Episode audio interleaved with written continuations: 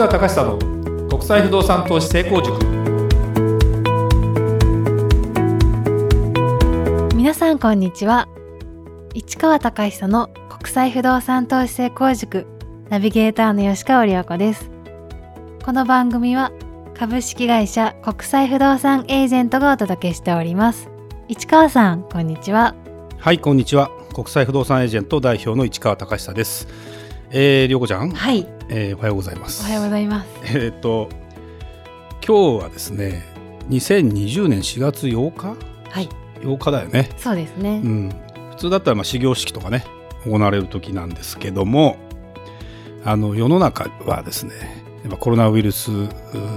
でまあいろいろいろんなことが起きててで今日から緊急事態宣言を東京都には発令されましたということもあって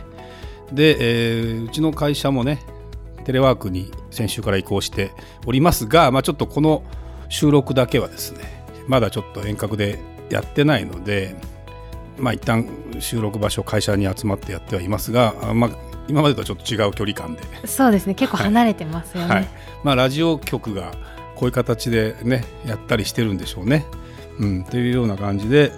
えー、やってみようかなとい。うふうに思っておりますが、はい、あれですね。こうこうなってみてというか今日も朝僕7時過ぎの、えー、電車で乗ってきました。まあ電車乗ってると10分ぐらいしか乗ってないんですけど、まあ、空いてはいますけど結構人いますね、うん、やっぱりテレワーク2割ぐらいかな実際にしてるのはね。なかなか思い切ってやるってわけに、まあ、いかない業種も当然あるしかといってえー、まあ人と接触するよねこれはこれでねだから本当にうんまあ、早く収まるということに尽きるんだと思うんですけどね。そうですね、まあ、でも、まあ、夜を抑えたり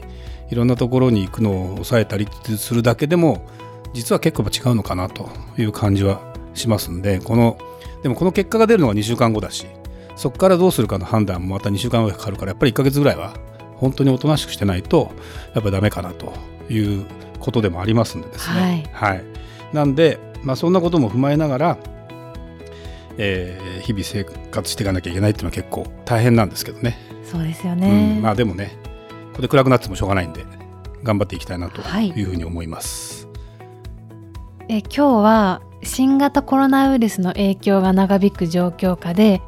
ビジネスの在り方はどう変わるかというテーマについてお話ししていただきたいと思います。そうですねあのまあ、海外不動産のネタがどのこうのっていうよりも今、ね、タイムリーにねこういうやっぱり新型コロナウイルスの影響がまあいろんな意味で出てますと。でこれが、まあ、いつ終わるかも分かりませんという中で、えー、不動産投資という観点だけじゃなくて僕が思うね、えー、まあ、ビジネスの在り方やっぱり僕があの会社の経営者として、えー、ビジネスを捉える中でやっぱり今回ですねどう変わるかってことに関してものすごくやっぱアンテナ立てていってます。でその辺りを、まあ、僕なりの話をですね今日はさせてもらいたいなというふうに思いますが、はい、まずでもこんな経験ってしたことありますか？ないですね。ないですよね、はい、まあ僕はまあねもう社会人30年以上やってますけどこんなことはありませんという状況の中で、えー、皆さんねあの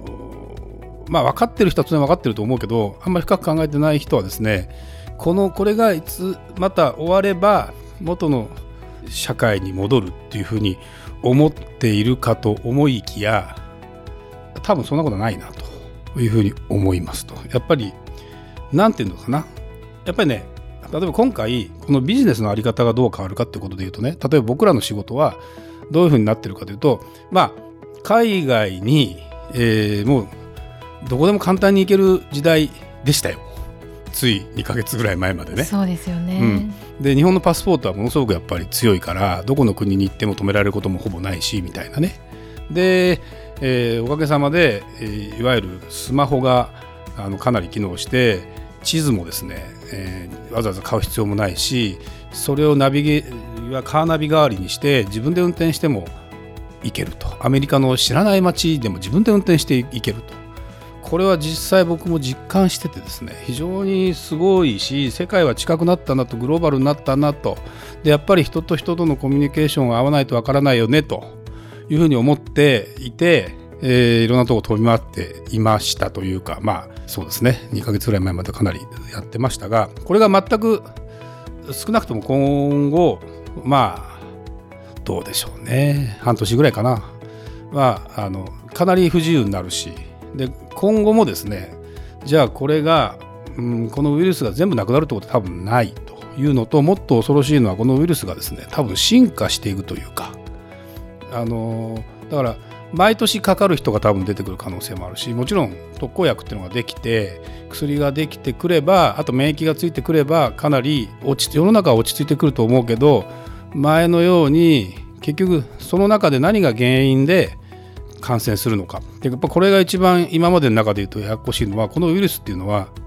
いわゆる何ていうの生き物ではないので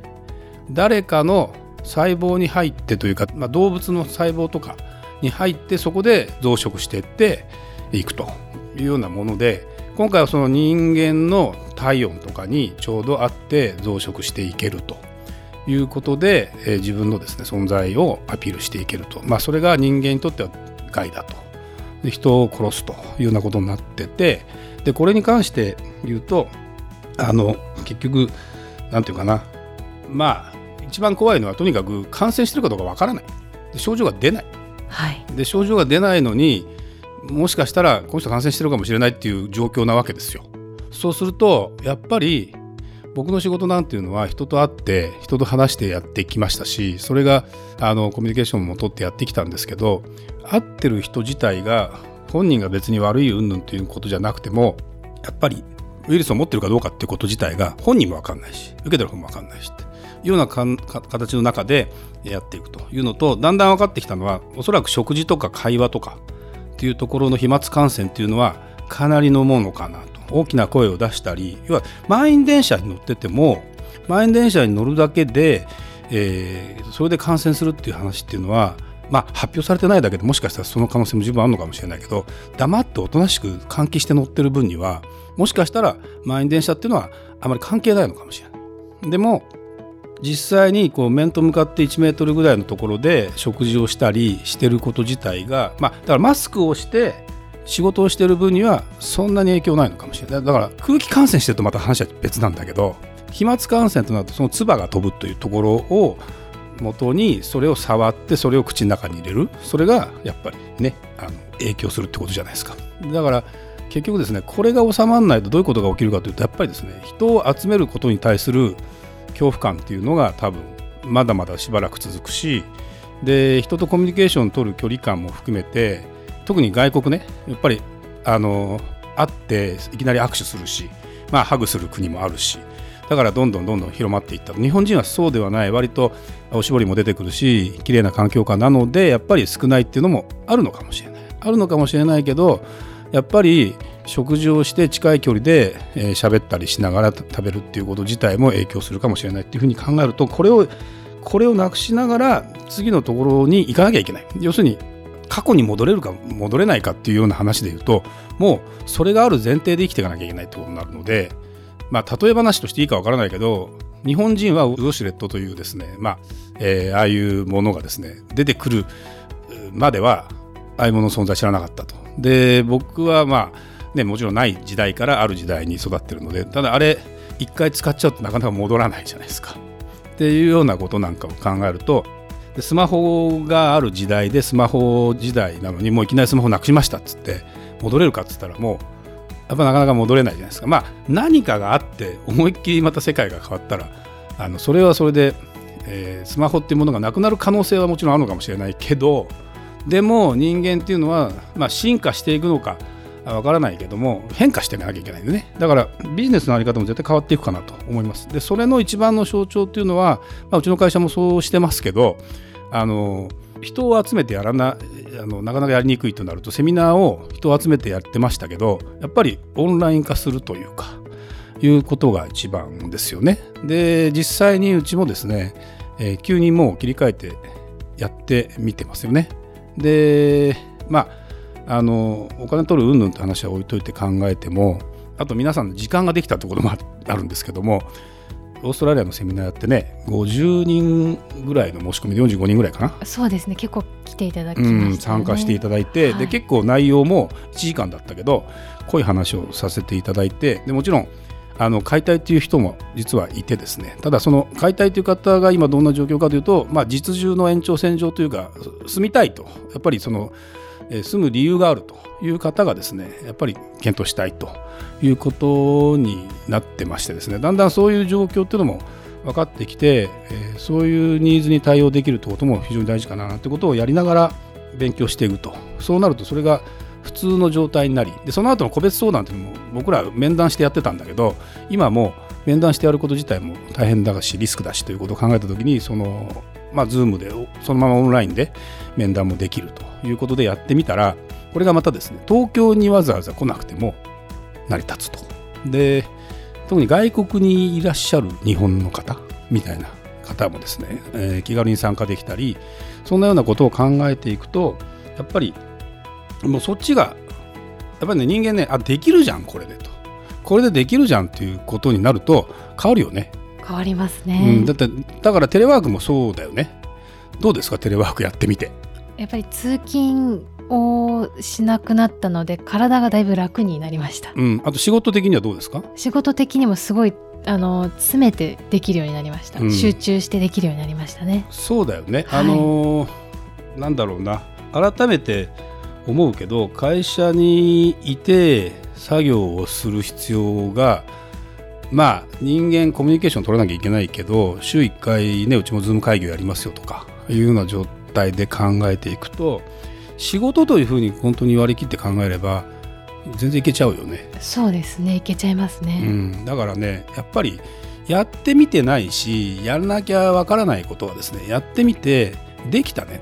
ということになること自体が一番あの要はつななん最初はそのオンラインのつなぎ方もわからないという人がやっぱり僕もそうだけど面倒くさいという状況なんだけどそうじゃなくてやってみたら非常につながっていきますよというような状況になるのでとにかく皆さんねこのコロナの状況で我慢した先にまた昔のように戻れるかっていうことではなくてやっぱり変化していきますよと。だからその前提で物事を考えてビジネス構築しなきゃいけないと。だから本当にその食事をするとかっていうこと自体もあの概念もある意味変わっていくかもしれない。あのここの辺りは僕も一概には言えないしあとスポーツ観戦とかっていうこと自体もどのようにね例えばどの早ければこの秋とか夏ぐらいからお客さん入れてえー、まあ、今年1年スポーツがどうなるかちょっと分かんないけど入れてやっていく中でどのように変わっていくんだろうとかっていうことなんかも、まあ、だんだんいろんなものが分かっていくにつれ人間それに合わせてやっていかなきゃいけないと。で今度はそこでビジネス的なものからするとどんなものにやっぱり価値が出てでこれはもういらないということになり。でじゃあじゃあ今度はそればっかり今度集中してると何かすくなんだろうな。救われるあの足元救われるようなこともあるかもしれないので本当にね今ねまあ自分が経営者として思うことはですね今までやってきたことがだからなんだろう。まるでできなくなるわけですよ。僕なんか特にそうだけど。でそれがもう当たり前の前提でやんなきゃいけないので僕らも海外に行かなくてもどのような形でこれを伝えていくかと。もちろんまるで行ったことがないっていうイメージの問題は行ったことない国に関してはまあ行くという手段が絶対今後できないかってことは多分ないとは思うので行くという中でもどのように考えていくのかというとやっぱもっとやっぱりコミュニケーション取れる人間を各世界にねとやっぱりつながっていかなきゃいけないのかなと。あのある意味遠い人ともっとつながるべきかなというかね。そんなところはなってくるんじゃないかな。だから生き方も合理的になってくるしあとビジネスの中で例えば社員なんかからするとねあのテレワークをしてるということ自体は何で評価されるかっていうと何時から何時まで働きましたって言っても見てないしみたいな話になって別に見ててもらうことが仕事でもないからやっぱり中身の問題になるじゃない。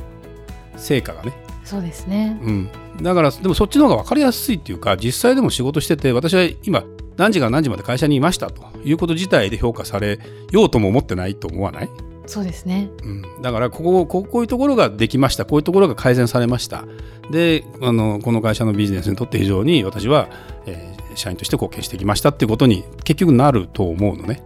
だからよりシビアになっていくと思うよ。だって成果が求められるからだからそういう意味では経営者からするとより成果に絞った形で動いていかなきゃいけないのかなということになるのでやっぱそれが一番非常に大きいかなというふうに思います。だからとにかく皆さんに言いたいのはですね、これが終わったらまた元の世界に戻るってことはもうほぼないと思って。でまたウイルスという形なのか違った形でですねもしかしたらまた10年に1回何かが起きる可能性もあるしその時に、えー、やっぱり人間進化していかなきゃいけないのかなというふうに思うしだからまずは生き残るで生き残った先にもう新たなところに進んでいくということが非常に大事になるので、えー、今までの概念も変わんなきゃいけないしもう学校なんかも早いよねあの、まあ、小学生が友達とワイワイするっていう問題はまだまだクリアしなきゃいけないけどだんだん上の方の学校になっていくともう授業はほぼオンラインでできちゃうじゃない。だから一番やりやすいのかもしれないしそういうことなんかを前提とした中でどんな形でやっていくのかなとでいう気はものすごくやっぱりしますね。うん、あのただそのコミュニケーションをどのように取っていったらいいのかなっていうのは非常に、えー、人間とすれば課題になるのでこの辺りのビジネスっていうのはもしかしたらまた出てくるのかなという気がしますけどね。はいありがとうございました。それではまた次回お会いしましょう。ありがとうございました。ありがとうございました。